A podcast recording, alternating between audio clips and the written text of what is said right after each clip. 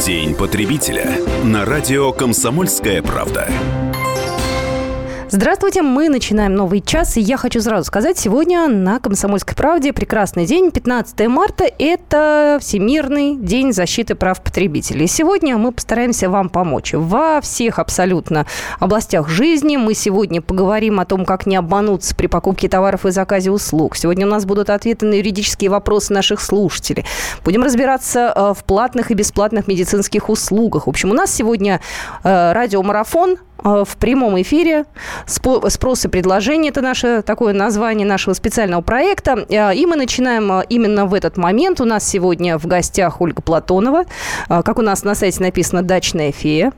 Вот ландшафтный дизайнер, садовод, телеведущий. Ольга, здравствуйте. Здравствуйте. И у нас сегодня Анна Кукарцева в студии. Ну, Аня тоже у нас садовод, любитель тот еще. И сегодня мы с вами поговорим о том, как вам, дорогие слушатели, и сад свой украсить, и при этом не выложить деньги за абсолютно ненужные, несуществующие э, растения, которые расти у вас не будут. Я сразу напоминаю наши контакты 8 800 200 ровно 9702 и 8 967 200 ровно 9702 это наш WhatsApp с Viber.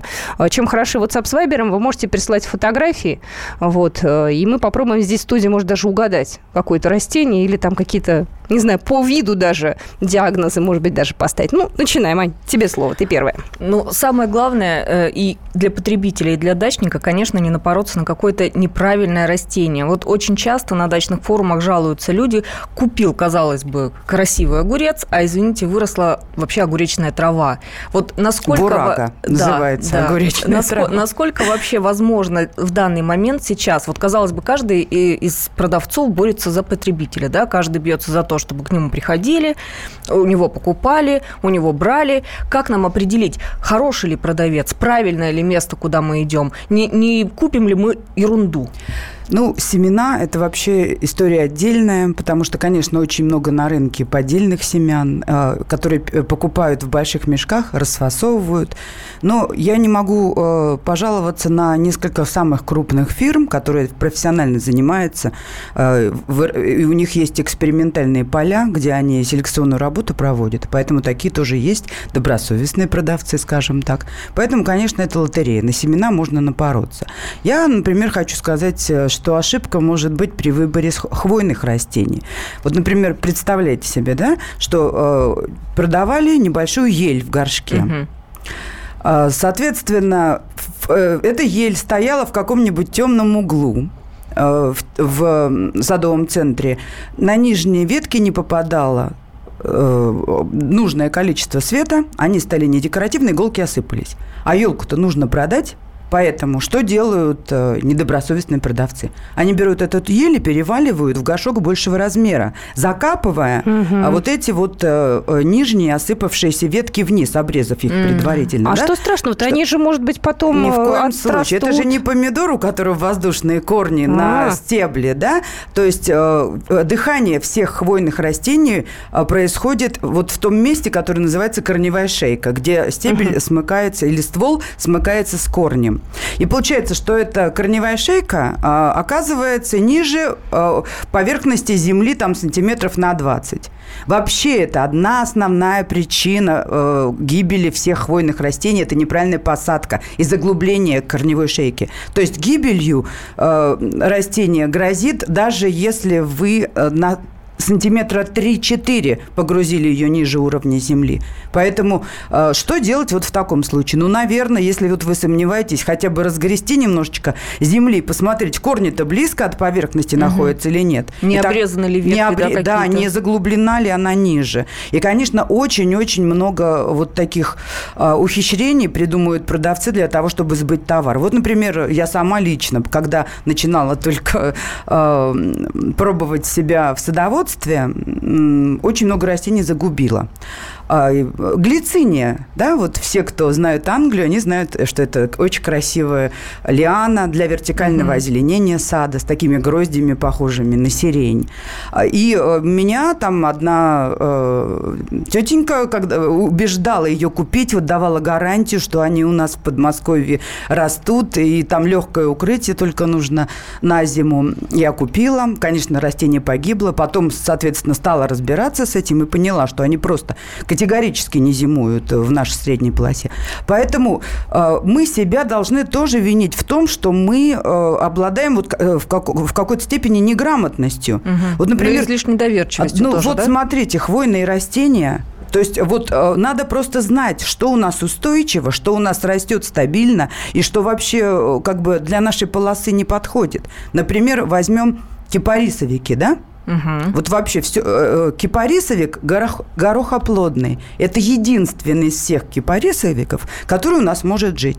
Остальные, вот вы услышали слово кипарис или кипарисовик, можете просто забыть про высадку этого растения в открытый грунт. Туи. Не все туи у нас зимуют. У нас зимует только туя западная и ее разновидности. А у нас это где? Смарагд, мы сейчас э, Брабант. говорим о каком городе? Просто у нас я, география мы большая. Мы с вами на, где находимся? Мы в Москве, но нас вот. слушают и в Крыму Поэтому я даже. и говорю про Москву. Нет, ну Крым это одно. Конечно, у них там и кипарисы свои растут и прекрасно. Я просто да, к тому, что это другая полоса. География есть... наших слушателей, она э, уже, повторюсь, от Хабаровска до Калининграда, да, то есть нас слушают во всей стране, поэтому нам могут звонить, кстати, из любых городов, и можете спрашивать, может, где-то и приживется. Ну, а... э, я думаю, наверное, приживется только южнее, это понятно, да, севернее, наоборот, э, проблемнее это все будет. Но э, вот я почему про это говорю? Да потому что надо хотя бы вот ликбез этот элементарный, да, садовода, как-то ликвидировать. Есть э, такие сайты, на которых есть перечень этих растений, которые выпадают э, в климате конкретной э, климатической зоны, поэтому надо просто поинтересоваться и не губить зеленые жизни. Нет, ну вот хорошо, понятно, это специ специализированные, скажем так, приспособленные к своей климатической зоне южные растения. Но есть, например, масса сортов яблонь. Вот яблони, ну, тоже не, не все далеко сорта э, приживутся там, скажем, за Уралом, которые продаются вот здесь, вот у нас в Подмосковье. И в то же время опять же, разнообразие сортов огромное, гигантское. То есть вот на, на что тогда ориентироваться? То есть приезжать в питомники или э, самому читать, читать, читать, выписывать себе сорта э, на бумажечку, приходить, требовать именно этот конкретно, учитывая, что покупаем саженец, мы голеньким. А тебе, да, еще могут продать под видом какого-нибудь совершенно сумасшедшего сорта, который вот. у вас будет расти, какие-нибудь там рога и копыта, да, которые умрут сразу но, же. Ну, это да, конечно. А, но дело в том, что я бы, если бы я э, жила на севере, доверяла людям, которые работают в местных питомниках на севере. У них есть так называемые районированные сорта, угу. которые уже, будучи э, южными, но все равно на морозостойком подвое, они хорошо себя чувствуют вот в конкретной климатической зоне. И потом, э, вот э, если в питомнике они продают и привозят это растение, тратят свои деньги, значит, они должны, они же коммерсанты, они должны быть уверены в сбыте и знают, что в климатической зоне, допустим, конкретной эти сорта себя хорошо чувствуют чувствует. Но северное или южное выращивание, там э, разница в том, что э, яблони бывают, как правило, низкорослые. Угу. То есть пытаются, чтобы вся крона находилась под снегом. Делают маленький ствол специальным образом, и э, яблони просто засыпают снегом. А под снегом, как вы знаете, температура э, высокая относительно э, температуры воздуха, и поэтому таким образом они зимуют. Вот только такие нюансы. И э, все-таки надо знать районированные сорта паспорта своего региона.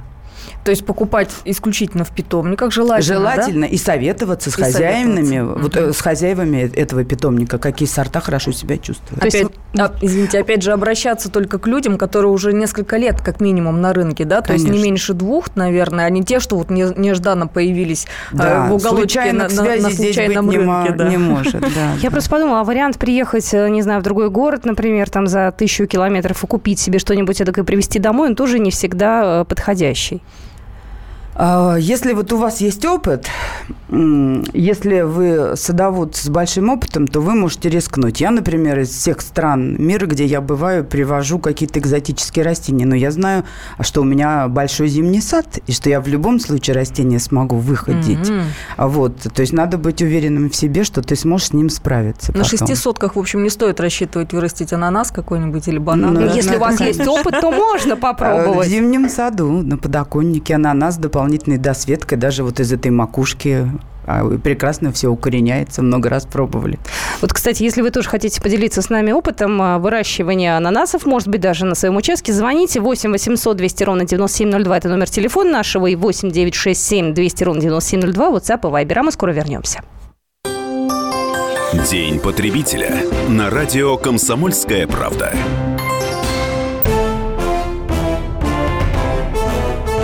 Товарищи солдаты и офицеры российской армии. Полковник Баронец разрешает обратиться. Звоните и задавайте накопившиеся вопросы. Угроза НАТО, жилье для военнослужащих и перевооружение России. Обо всем этом Виктор Баранец знает лучше других. Программу «Военный ревю» слушайте по будням с 5 вечера по московскому времени. День потребителя. На радио «Комсомольская правда». Итак, мы обсуждаем дела дачные, садовые, так что если есть желание, подключайтесь. У нас сегодня в гостях Ольга Платонова, ландшафтный дизайнер, садовод, телеведущая. А, Анна Кукарцева тоже главная у нас по садовым делам в газете «Комсомольская правда». И у, у Ани есть вопросы, я с удовольствием послушаю, потому что где-то я приснюсь, где-то, может быть, э, полюбопытствую. У меня вопрос как раз э, о рассаде, которую сейчас активно все начинают выращивать. У нас, например, во дворе, когда выходишь вечером особенно, э, несколько окон освещены вот таким Красным красивым, фиолетово-красным каким-то. Муж, когда первый раз увидел, сказал, ух ты, какая подсветочка. Я говорю, нет, дорогой, это ультрафиолетовые лампы для рассады. Он мне не поверил. Говорит, ну к чему вот эти ультрафиолетовые лампы? Он говорит, Ольга, вот у меня вопрос такой. Сейчас масса и ультрафиолетовых ламп, и различных подкормок, которые как только не позиционируются. И стимуляторы роста, и лучшая э, подкормка для вашего растения и так далее и тому подобное. Реклама масса, куча пакетиков, куча этих баночек.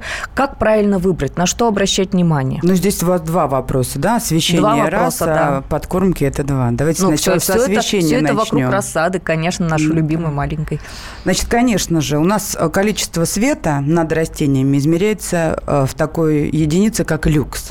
И вы представляете, да, под э, открытым небом, когда солнечный день, сколько люксов получает растение для того, чтобы хорошо себя чувствовать и давать плоды.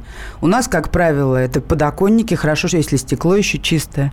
Э, Если это какой-то навес над окном, то есть, э, соответственно, будет э, света меньше. Что э, с рассадой происходит? Вытягивается она, Хереет. искривляется э, и получает. И первое вот э, то, что основная проблема это то, что недостаточно света. Конечно же, есть экономный вариант, то есть досвечивать обычными лампами накаливания, но здесь огромное но в том, что они нагревают и листья, и сушают почву. И э, не, не экономят электроэнергию. Э, Конечно, удобно пользоваться таймером. То есть первый вариант это хотя бы с обычными лампами досвечивать. Если это у вас светильники э, большие, вот дневного света, они, как правило, опасными бывают, да? Э, То есть их надо специальным образом утилизировать, и вот не всегда... А, я думала, для растений даже Нет, удивилась. э, э, м, это э, ртутные, да, вот Ну да, светильники да, да. бывают. Они Мгм. же опасны, в принципе. Но Если- для растений они, в принципе, их свет никакого вреда не несет, Нет, да? конечно. То есть это обыкновенный свет, Мгм. то есть ими можно пользоваться, если нет ничего другого. Конечно же, огромные преимущества имеют специальные фитолампы или светодиодные вот светильники, их как правильно их надо нуж- нужно называть. Значит, у них, как, как правило, вот этот розовый красивый а, свет, он а, состоит из двух спектров только, из синего и красного. Вот красный свет растения воспринимают как обычный дневной, а вот синий нужен для усиленного фотосинтеза. И, конечно же, они абсолютно не нагревают ни землю, ни э, с- э, сами листики. Единственное, там есть нюансы. Если вы досвечиваете рассаду, то ее нельзя опрыскивать, потому что обычная капля, попадая на а, листочек, будет играть роль линзы. И, Вызовет ожог, И будет да? ожог. А как Причем ожог очень характерный. Вечером опрыскивать, когда Ага, лампы выключаются. выключает, да. А их нужно постоянно использовать или тоже как-то эпизодически там подсветили, убрали? Вы знаете, я, например, вот э, не, не нуждаюсь э, в опрыскивании, потому что у меня рассада растет в темном подвале под этими лампами на стеллажах, и э, там стоит таймер, и включается он ровно на 12 часов. То есть в 8 часов он включается, и в 8 вечера выключается. Как интересно. И э, это, вот я э, попробовала рассаду таким образом выращивать первый год сейчас. Вот. Мгм.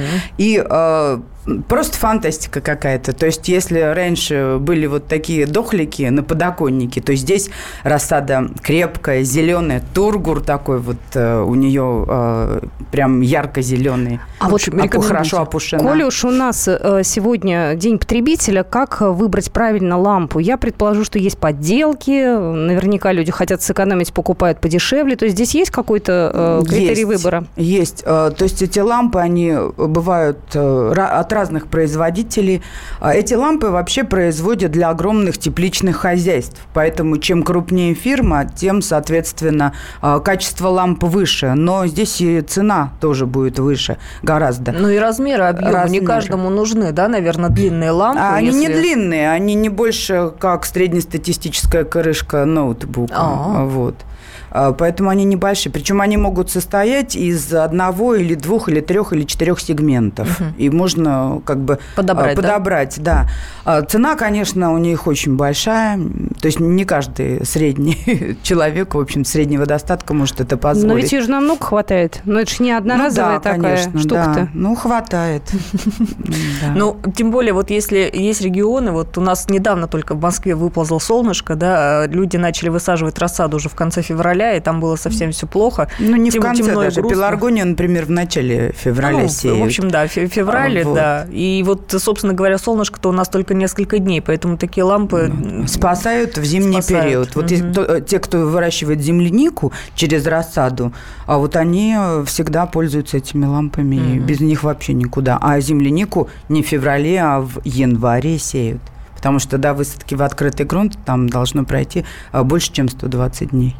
Интересно. Да. Вот что касается, хорошо, лампы мы примерно обсудили, мы поняли, что это дорогое, но, в общем-то, временами необходимое удовольствие. Mm-hmm. Но вернемся тогда к подкормкам.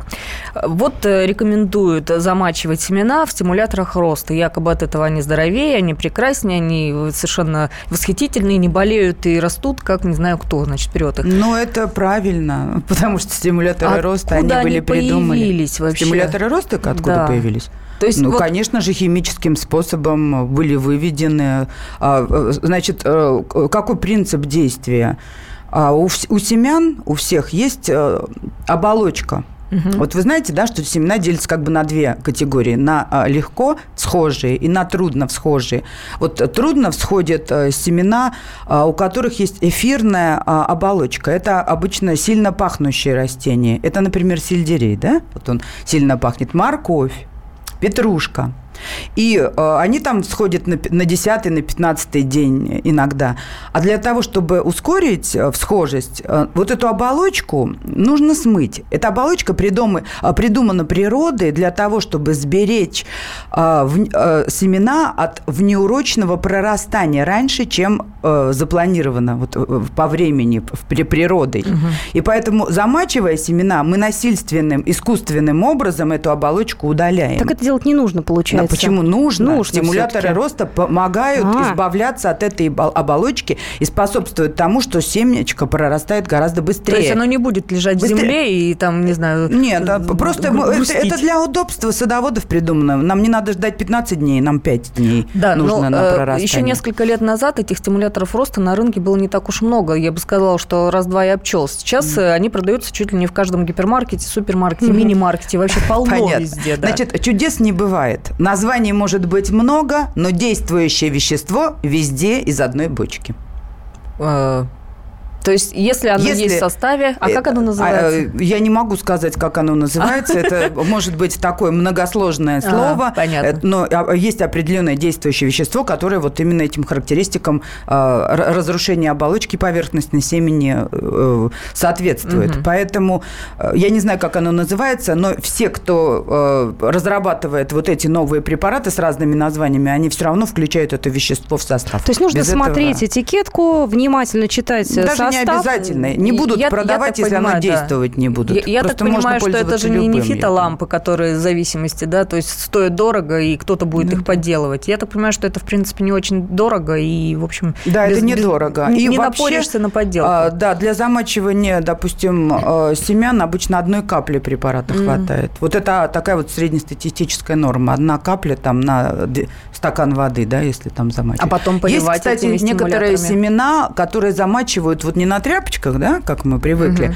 а буквально оставляя их в воде с стимулятором роста. Это вот э, твердокорые семена, вот опять мы вспомнили про огуречную траву, бурага, угу. да, вот у нее э, очень плотная оболочка, лук-чернушка, да, вот тоже такая деревянистая оболочка. Ее очень тяжело разрушить. И вот их так вообще просто оставляют в воде со стимулятором роста. Интересно. И что касается других подкормок, опять же, их такое гигантское количество. Стоит ли вестись на, на надписи супер-пупер, не знаю, великолепнейшее э, Нет, удобрение? я думаю, что не стоит, потому С- что... Самые основные какие а, вообще? Значит, э, э, вообще эта история очень легкая. Просто надо один раз это понять, и поэтому и, и вам это поможет ориентироваться в выборе разных удобрений.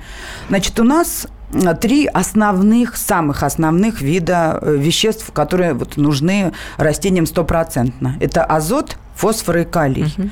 Значит, первая э, часть лета посвящена азоту. Почему? Потому что азот отвечает за наращивание зеленой массы, за красивые листья, за стебель, за зеленку. А э, во второй половине лета нам нужно получить плоды. Поэтому, соответственно, для, за это уже отвечает калий и фосфор. Поэтому все удобрения условно делятся на весенние-летние и на а, летние-осенние. Значит, 1 августа мы кончаем пользоваться весенне-летними и начинаем пользоваться э, э, осенними, э, летне-осенними удобрениями. И чем еще вы можете пользоваться, узнаете буквально через две минуты. После новостей мы продолжим наш разговор. Еще раз хочу представить нашу гостью Ольга Платонова, ландшафтный дизайнер, садовод и телеведущая. День потребителя на радио «Комсомольская правда». То, о чем все говорили весь день, складывается в картину дня на радио «Комсомольская правда». Ключевые новости, события и происшествия обсуждаем в прямом эфире вместе с вами. Слушайте и звоните в программу «Картина дня» по будням после 7 вечера по московскому времени. День потребителя на радио «Комсомольская правда». Итак, сегодня на радиостанции «Комсомольская правда. День потребителя». А мы стартуем с садово-дачных дел, а потом, я напоминаю, у нас э, в студии будут разные специалисты. Поговорим, как не обмануться, покупая тот или иной товар. Мы поговорим сегодня на различные юридические вопросы. Плюс к этому обсудим, э, какие услуги, э, так скажем, для нас приоритетнее, доступнее, платные или бесплатные. Ну, в этом часе у нас гости. Еще раз я хочу представить Ольгу Платонову, ландшафтного дизайнера, садовода, телеведущую. У нас сегодня Анна Кукарцева в студии, Катерина Шевцова, это я. И мы принимаем от вас и звонки, сообщения 8 800 200 ровно 9702. Мы говорили о том, как не нарваться на какие-то подделки, на какие-то неправильные вещи. Но вот бывает из-за того, что мы вот так предупреждаем людей, они перестают верить во что-то хорошее, да, то есть они э, смотрят на то, что бывают желтые баклажаны и думают, ой, да ладно, ерунда какая-то, и не берут. А на самом деле оказывается, что это очень вкусно, очень симпатично. Или черные томаты, да ладно, это не для нас. И, в общем, тоже проходит мимо.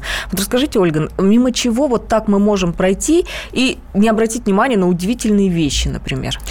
Да, сейчас на рынке стало очень много новинок, и э, каждый, каждый год селекционеры предлагают какие-то изыски для садоводов. Uh-huh. Я, например, тоже не ко всему относилась э, с доверием, но потом э, научилась выращивать, например, черные помидоры.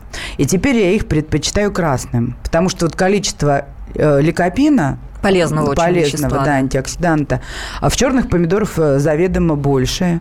И э, они вкуснее. То есть вот э, старый такой насыщенный помидорный вкус, вот у них бывает стопроцентно. То есть обмануться, если в красных помидорах можно обмануться, вот в черных, как правило, он присутствует, и не, не обманешься. Еще мне в последнее время понравилось выращивать такое растение, которое называется пепина. Это дынная груша. Конечно, вот экзотика экзотикой. А, но моя э, подруга принесла мне, показала, и я стала выращивать и поняла, что, а, будучи из семей семейства посленовых ничем от выращивания обычных помидор пепина не отличается. И я тем самым вот увеличила ассортимент фруктов, выращиваемых в саду. А это фрукт считается или Конечно, это фрукт. фрукт. Дынная груша. Во-первых, у нее ярко выраженный вкус, э, напоминает земляничный вкус, угу. похоже на зеленое яблоко с фиолетовыми полосками. Но это э, посленовая да, культура, то есть растет как помидор, то есть посынкуется. Пасынки моментально укореняют меняются. И самое главное, что можно его передержать дома. То есть я из теплицы в конце сезона выкапываю и переношу в сад в зимний сад. И там оно у меня растет до весны. Весной опять в теплицу, где больше света, и опять новый урожай. И, соответственно, из макушек и из пасынков получаю более молодые растения, потому что чем растение моложе, тем, соответственно, будет а, плодоношение обильнее. А вот. где же брать семена от обычных Продаются они, да, продаются. То есть вот много Пойти экзотических семян сейчас появилось в продаже. Они да? обманут? Я вот сейчас думаю, человек, который даже э, так смутно ну, погуглил, посмотрел, как выглядит эта пепина, ему подсунули там там, не знаю, что-то очень необычное и обманули его. Может такое быть? Может. Э, вот, например, э, я гонялась очень долго э, за таким растением, которое называется гиацинтовая фасоль.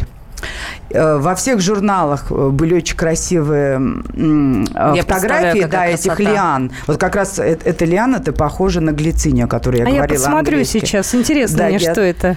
Еще, еще у этого растения другое название – долихоз. Долихоз. А, или же гиацинтовые бобы.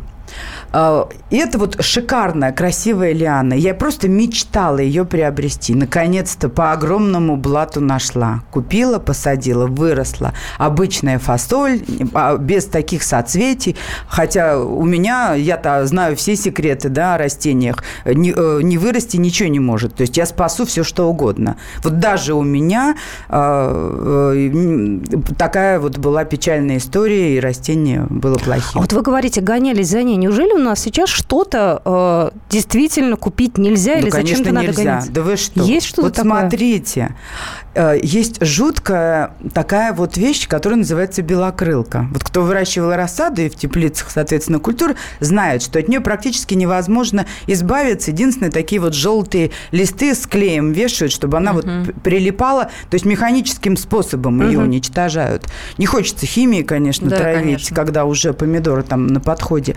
Так вот, а, табак такой табак, из которого крутят сигареты на кубе. Понимаете? Угу. Вот эти растения табака, если посадить рядом с помидорами, то они вот эту всю белокрылку на себя берут. Соберут. Да? соберут. И потом можно химией вот просто этот табак обработать, соответственно, она погибнет. То есть это как фильтр белокрылки. Так я-то знаю это, и я не могу найти нигде э, семена табака, чтобы даже сюжет для телевидения снять. Вы представляете? Нет табака в продаже, семян табака. А как быть, если Я хочется. не знаю, на Кубу сейчас напишу, наверное, Раулю Кастро. А можно, кстати, заказать себе э, из какого-нибудь, э, не знаю, интернет-магазина? Не пробовала, честно говоря, Вообще такая практика же есть, наверное, ну, существует? Ну, наверное, я думаю. Вообще, вы знаете, вот семена и все растительное считается э, биологически опасными. Точно. А вот, и вот я знаю, что ввести черенки, например, вот из Японии я везла эти черенки, зная, что они должны карантин приходить, то есть с огромными предосторожностями. Поэтому я думаю, что это не так просто, обмен вот э, семейными делами.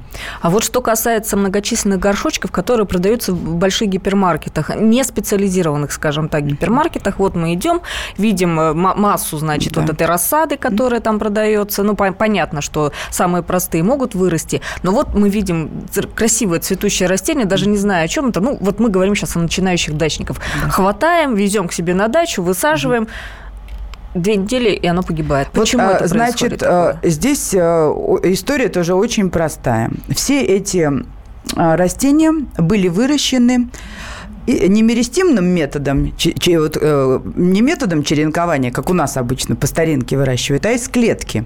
То есть это берется клетка растений, делится, потому что это огромные теплицы в Голландии.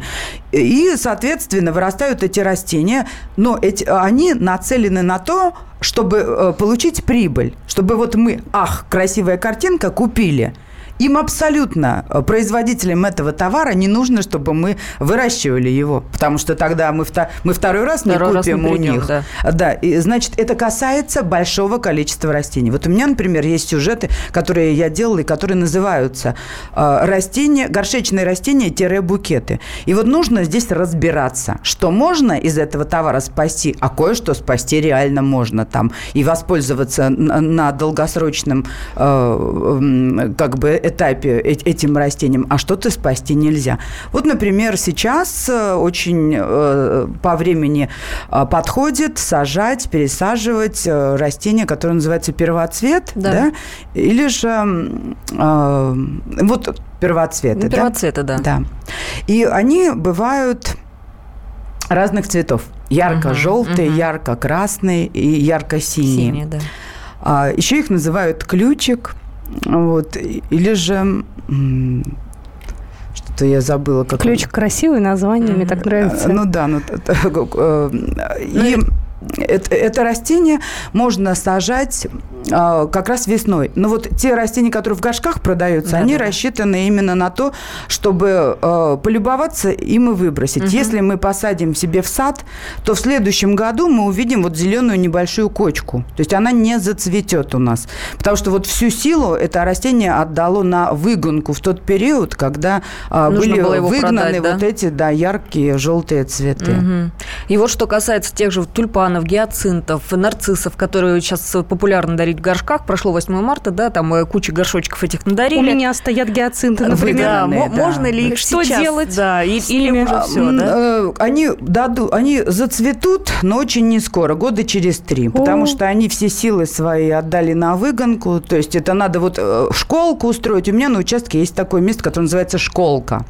И вот там, допустим, я делю какое-то растение, у меня частички корней остаются, частички стеблей остаются. И поэтому я в эту школку все сажаю. И, и э, они э, там как бы ре, проходят период реабилитации mm-hmm. и потом нарастают и превращаются в нормальные растения. И тогда я уже на постоянное Такая место в саду Больничка для растений, да? Ну да. Понятно. Ну, хочется, Но, по, на самом по крайней деле. мере, попробовать можно, да? То есть особо рассчитывать на то, что это все будет у тебя цвести и колоситься не стоит, но попробовать-то рискнуть можно, Нет, да? конечно, это всегда... Любой садовод, он экспериментатор по природе своей. Люди, которые Э, не любят эксперименты, они не бывают садоводами. Я вообще считаю, что садоводство – это своего рода болезнь. Вот как чесотка. То, что вот ты проходишь мимо растения и видишь, у него желтый лист. И ты не можешь не пойти, взять не ножницы оборвать. и обрезать этот конец желтый. А вот поэтому это склад характера, это вот... А как же, я все к этим луговичкам хочу вернуться. А куда их э, положить, как их хранить? Ну, вдруг мне через три года повезет Значит, меня... очень важно, когда оно у вас появилось. Вы же знаете, что все луковичные растения в сентябре-октябре да, сажают да, в землю а после цветения в открытом грунте, э, после весеннего цветения выкапывают и передерживают летний жаркий период э, в сухом помещении. Поэтому, смотря когда у вас оказались эти луковицы, если вы купили выгнанное растение весной, то э, нет смысла зажать его снова в землю, потому что вам есть смысл его просушить и э, уже посадить в тот период, когда обычно мы сажаем, в сентябре в землю. Но здесь нужно знать некоторые тонкости. Дело в том, что э, вот это растение, если оно в земле, вы должны его оставить в земле до тех пор, пока сок из пожелтевших листьев полностью не перейдет в луковицу. Угу, То есть вам нужно, вот если это нарцисс, удалить цветонос, но обязательно оставить листья. И пускай они будут желтыми, поставьте куда-нибудь там... Поливать надо, не надо? Э, нет, не надо поливать. И, соответственно, э, у вас э, вот пожелтевшие листья отдадут все свои соки в луковицу, только тогда они уже сами отпадут просто. Эту луковицу держите в отдельном месте, зная, что она неполноценная, да, выгнанная. И потом просто сажаете в землю. Ну, отлично. У меня школку. дома растут гиацинты и нарцисс цветут. Вот я... Всем нам, женщинам, дарят на 8 марта да, да, гиацинты, нарциссы. Передержу. Передержу. Да, а некоторые да. еще елки, между прочим, с Нового года у себя держат. И вот, э, с елками вообще отдельная Их история. же тоже продают в горшках, да, и кстати. они потом колоситься Знаете, начинают. Не все то, что мы называем елками, является елью. Да? Угу. А вот вы, если у нас вот такие вот небольшие горшечные растения, которые обычно бывают припорошены снегом искусственным и продают на Новый год, то в основном это растения двух видов. Это, как правило, бывают кипарисы маленькие, угу. вот, или кипарисовики, и ель канадская, то есть то, что мы привыкли коникой называть. Так вот, если это ель канадская, можно смело высадить в открытый грунт. А если это кипарисовик, его можно использовать для красивых композиций в горшечных ящиков. Например, вместе с пеларгонией, с плющом. Это чисто английская композиция. Красная пеларгония, допустим, три экземпляра э, кипарисовика и по переднему плану плющ ампельный. И вот эту красоту же можно дома на подоконнике у себя выращивать в городской квартире? На самом деле все эти растения открытого грунта, они а, любят а, воздух, э, ну, воздух открытый, то есть лучше выращивать на балконе. Я думаю, что многие вопросы у нас остались за кадром. Предполагаю, что у нас будет еще встреча, и не одна. Обязательно поговорим еще о цветах. Очень здорово, что вы сегодня к нам пришли. Было ужасно интересно. Мы с Аней заслушались. Рада. Ольга Платон у нас сегодня была в эфире, ландшафтный дизайнер, садовод, телеведущая. А мы же продолжаем День потребителей. Меня сменит Анна Добрюха. И будут ребята говорить о покупке товаров и заказе услуг. День потребителя. На радио «Комсомольская правда».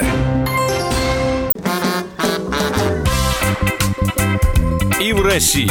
Мысли нет и денег нет. И за рубежом. Да хоть на Луне. Как же ты не дурачина, братец, если у тебя много сантиков, а ты в тюрьму попал. Деньги правят везде. О них говорили, говорят и будут говорить. По будням с 13 часов 5 минут по московскому времени в программе «Личные деньги» на радио «Комсомольская правда».